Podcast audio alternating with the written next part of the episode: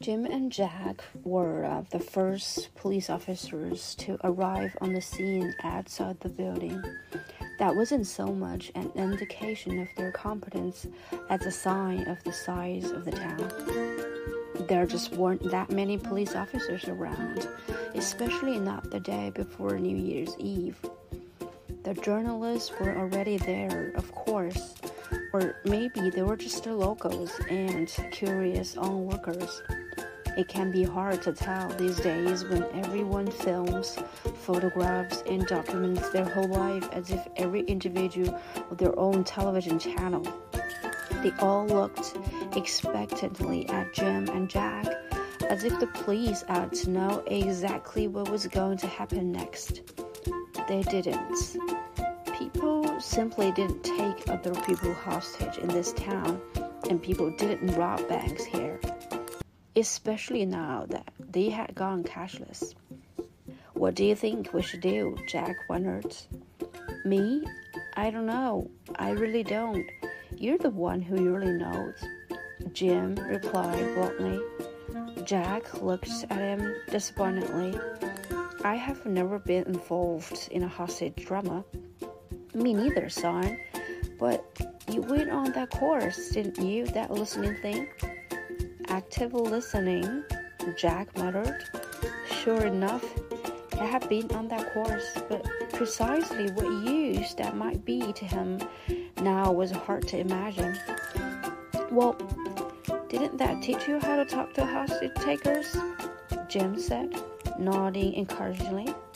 Sure, but in order to be able to listen, there has to be someone talking. How are we going to contact the bank robber?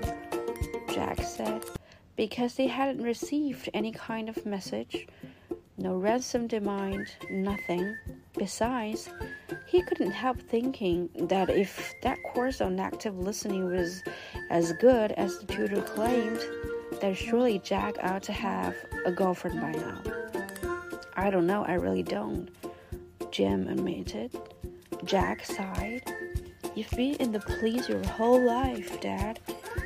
You must have some experience of this sort of thing. Naturally, uh, Jim did his best to act like he definitely had experience, seeing as dads like teaching their sons things because the moment we can no longer do, that is when they stop being our responsibility and we become theirs.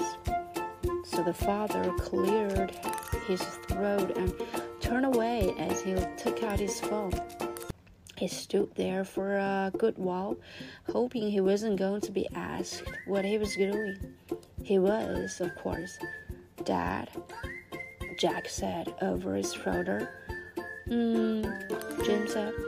Are you seriously googling what should you do in a hostage situation?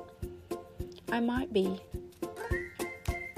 Jack groaned and leaned over with his palms on his knees. He was growling silently to himself because he knew what his bosses and his bosses' bosses would say when they caught him in the very near future. The worst was Jack knew. Perhaps we should call Stockholm and ask for help. Sure, Jack thought, because how would it look if we actually managed to do something for ourselves in this town. He glanced up at the balcony of the apartment where the bank robber was holed up, swore under his breath. He just needed a starting point, some way of establishing contact. Dad, he eventually sighed. Yes, lad.